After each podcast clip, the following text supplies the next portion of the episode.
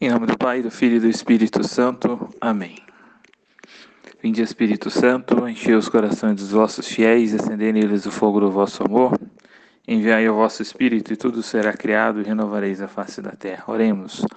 Ó Deus que instruíste os corações dos vossos fiéis com a luz do Espírito Santo, fazei que apreciemos certamente todas as coisas segundo o mesmo Espírito e gozemos sempre da sua consolação por Cristo Senhor nosso. Amém. Ó minha Senhora, ó minha Mãe, eu me ofereço toda a voz em prova da minha devoção para convosco. Eu vos consagro neste dia os meus olhos, os meus ouvidos, a minha boca, o meu coração, inteiramente todo o meu ser, porque assim sou vosso incomparável Mãe.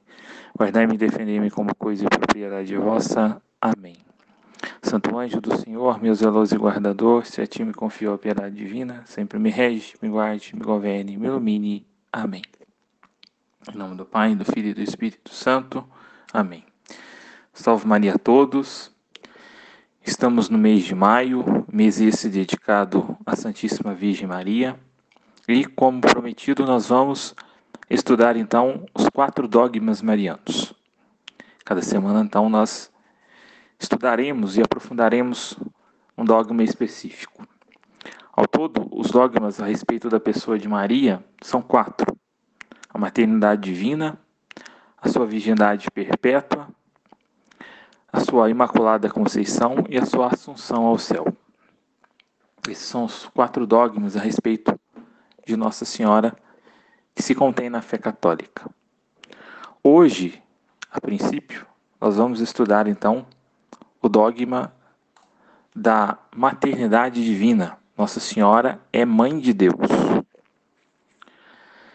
E a princípio, é, é através desse dogma, então, da maternidade divina, Nossa Senhora então é mãe de Deus, que vai se estender todos os outros dogmas a respeito de Nossa Senhora, todos os outros privilégios que Nossa Senhora vai então receber por ter sido então escolhida por Deus para ser mãe do Verbo Divino, a mãe de Deus. É o maior privilégio que uma criatura pode receber. Não há outra é, coisa que supere isso. Vai dizer São Tomás de Aquino que, através então da maternidade divina, através desse privilégio ao qual Nossa Senhora recebe da Santíssima Trindade, ela possui então uma dignidade infinita. Por quê? Porque o filho do qual nasce dela possui uma dignidade infinita. Então nós vamos nos aprofundar hoje. Por que, que Nossa Senhora é mãe de Deus? É, respondendo também a objeções protestantes, que vai dizer que Nossa Senhora é apenas a mãe de Jesus enquanto homem, ela não pode ser mãe de Deus. Por quê? Porque Deus é incriado. Então, como que Nossa Senhora é mãe de Deus? Então, é isso que nós vamos estudar, nos aprofundar. Né? E para a gente entender isso daqui, nós precisamos também compreender o seguinte: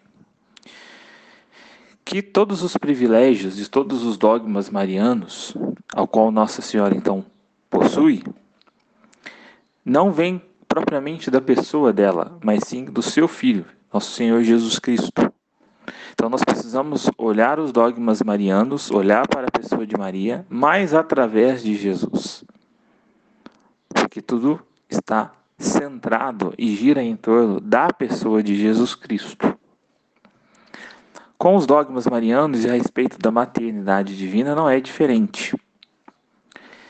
É, esse dogma da maternidade divina, a igreja então dogmatizou isso no concílio de Éfeso, no ano de 431, século V da era cristã. Ou seja, então desde o século V nós já estamos no 21 século, né? É, já existe então esse dogma. Mas também é bom a gente saber e notar que os cristãos, que os primeiros cristãos e até os apóstolos já acreditavam que Nossa Senhora era mãe de Deus. Por quê? Nós precisamos também entender uma outra coisa aqui.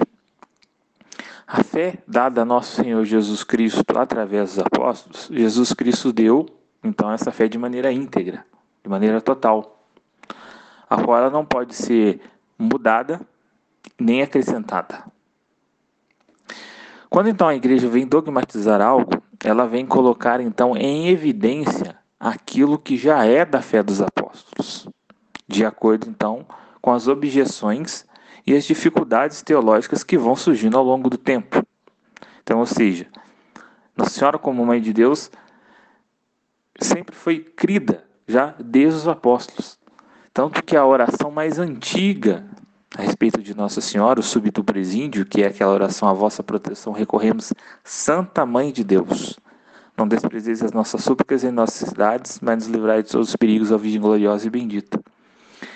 Essa é a primeira oração encontrada a respeito de Nossa Senhora, e se não me engano, data do século II ou do século III, ou seja, os cristãos católicos já acreditavam que Nossa Senhora era Mãe de Deus.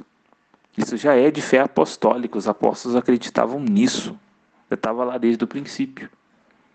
Porém, ao longo dos séculos, ao passar dos séculos, essa verdade que já foi dada a Jesus Cristo através dos apóstolos, ela vai tendo então objeções, objeções racionais, né?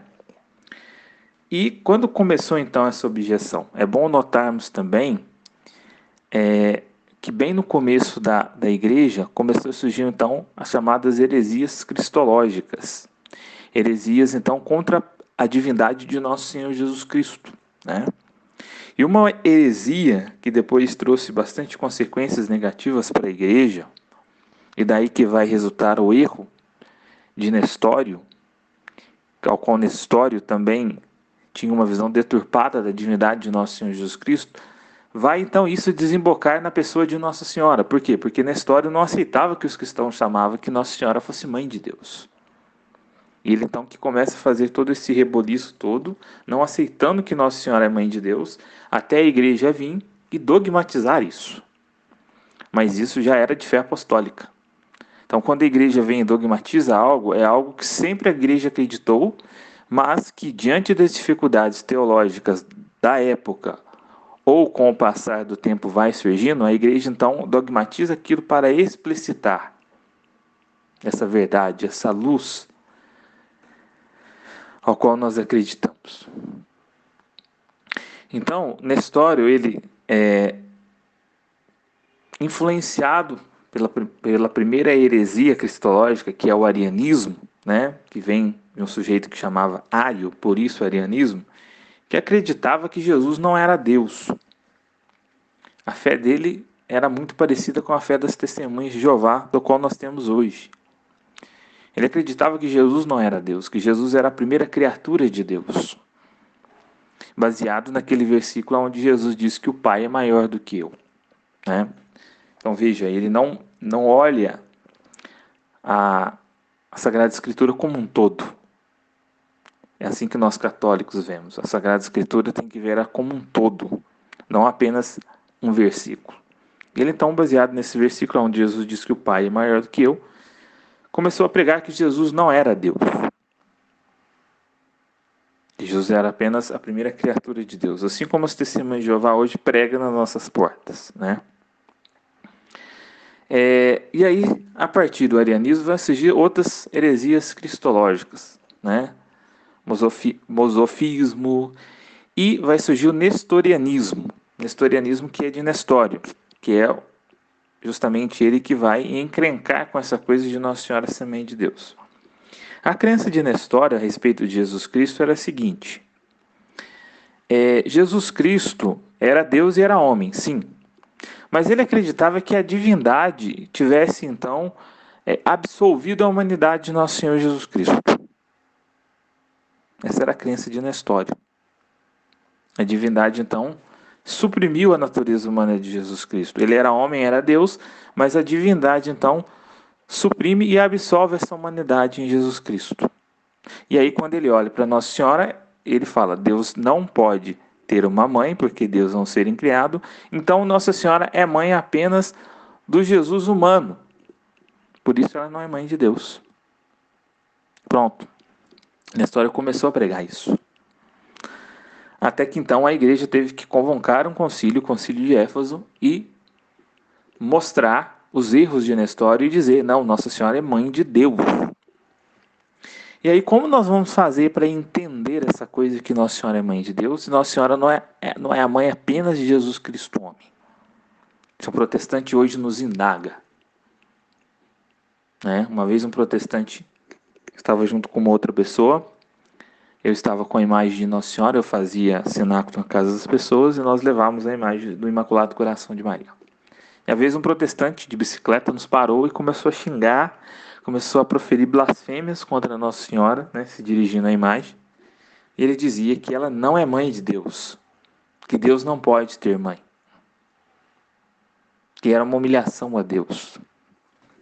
Bem, então como a gente compreender e entender isso daqui? Né? Então nós vamos entender o que foi dogmatizado então no concílio de Éfeso. Quando nós olhamos para nosso Senhor Jesus Cristo, nós dizemos que Jesus Cristo, ele é homem e Deus. Ele possui essas duas naturezas.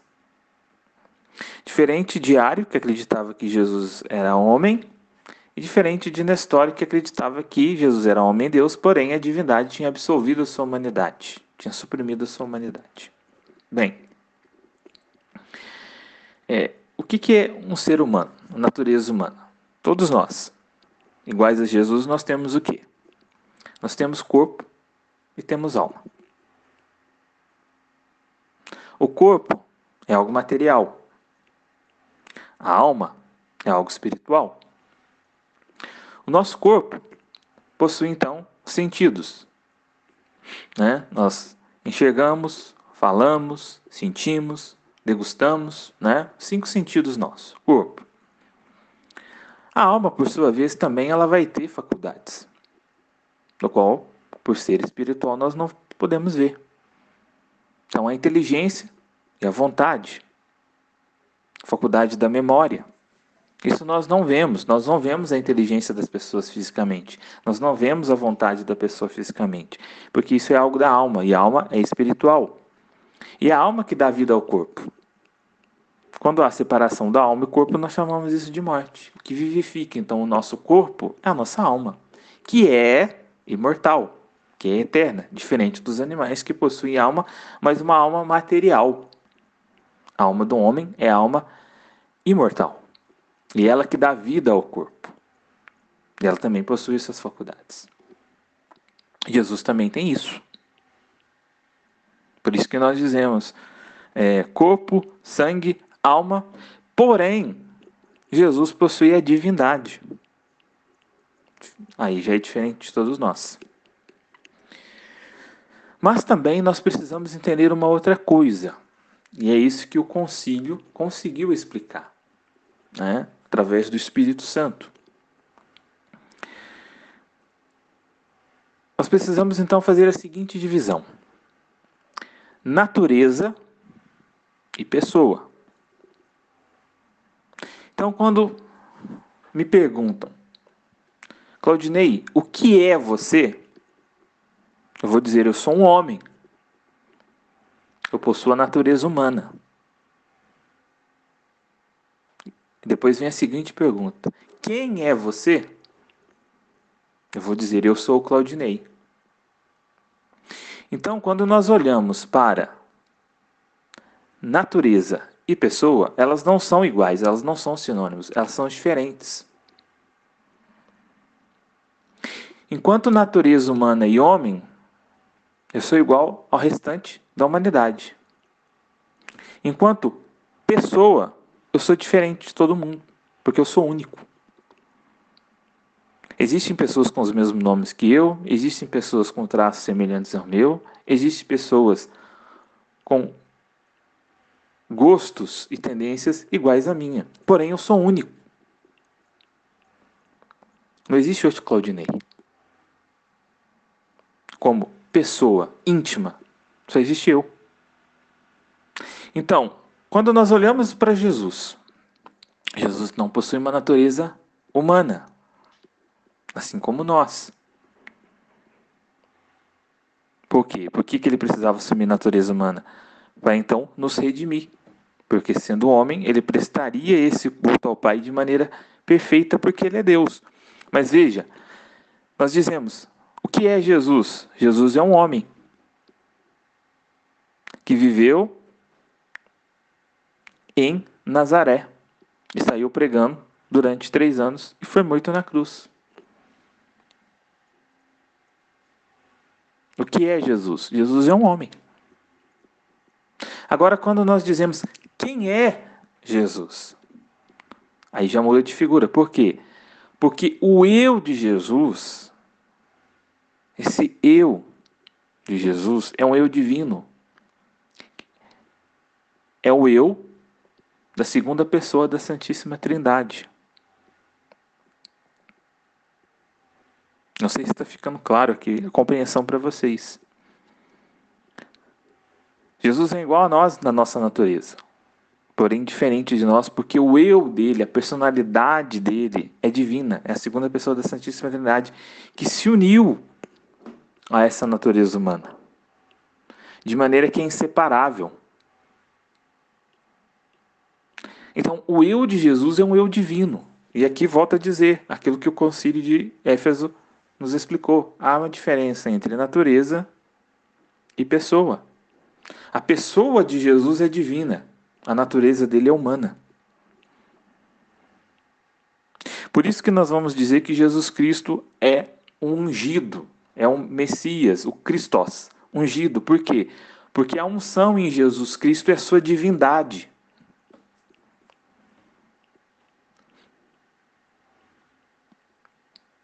De maneira então que é inseparável essas duas naturezas. Isso é um mistério grandiosíssimo, do qual nós jamais conseguiremos abarcar com a nossa humilde inteligência. Mas nós podemos então vislumbrar. E aqui, notem-se, que entra o papel de Nossa Senhora aqui. São Luís de Montfort vai nos dizer que se a gente olhar direto para o Sol, as nossas retinas queimam. Tamanha luminosidade do Sol. Porém, a Lua cheia, ela reflete a luminosidade do Sol e adapta aquele brilho aos nossos olhos. Olhamos então para a Lua, que é Maria, e podemos então enxergar esse mistério que muitas vezes nos cega. Então, aqui que está a beleza da coisa. É através de Nossa Senhora, então, que esse eu divino, que essa segunda pessoa da Santíssima Trindade, se encarna na história. E aí os santos padres no concílio de Éfeso vai dizer: não se pode também separar a natureza da pessoa, embora sejam coisas distintas. O Claudinei, que tem a natureza humana que é igual a todo o resto da humanidade, mas que é diferente em sua pessoa, é filho de uma mulher. A minha mãe não é filho só da natureza, ela também é mãe da pessoa. Ela, ou melhor dizendo, ela não é mãe só da natureza minha humana, ela é mãe também da minha pessoa. E aí o Santos Padres vai dizer: Nossa Senhora é mãe de Jesus enquanto carne, mas também é mãe enquanto a pessoa divina. Deus quis ter uma mãe. Então se pode fazer essa separação. Nossa Senhora é mãe da humanidade, é ela que então dá a humanidade a Jesus Cristo, é ela que dá do seu próprio sangue, da sua própria carne para esse eu divino, essa segunda pessoa da Santíssima Trindade se encarnar. Mas também ela é, é mãe, não só do que, mas de quem. E quem é Jesus Cristo? É a segunda pessoa da Santíssima Trindade, tem um eu divino. Então, isso foi dogmatizado. Nossa Senhora é mãe de Deus, Teotocos. E é desse privilégio único, que não vai haver mais para nenhuma outra criatura. É desse privilégio único de ser mãe de Deus, que vai decorrer todos os outros privilégios de Nossa Senhora: a sua virgindade perpétua, a sua imaculada conceição e a sua assunção ao céu. E é por isso que nós podemos dizer que Nossa Senhora possui uma dignidade infinita. Por quê? Porque o filho que nasceu dela é Deus, e Deus tem um caráter infinito.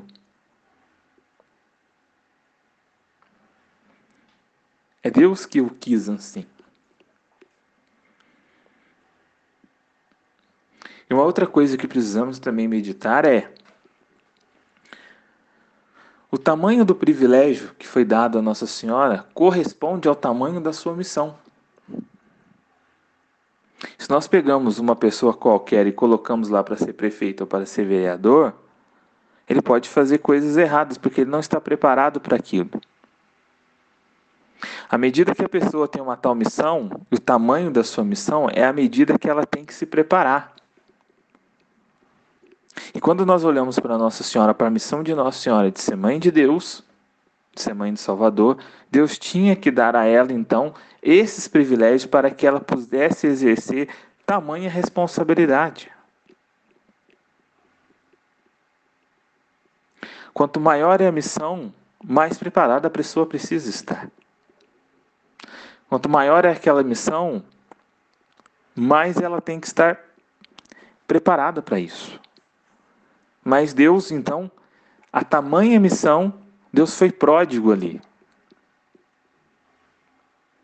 Deus foi extremamente pródigo com Nossa Senhora. E Nossa Senhora entende que todos os privilégios dela, a sua Imaculada Conceição, sua virgindade perpétua, o ser mãe de Deus, subir ao céu de corpo e alma, tudo isso não vem dela.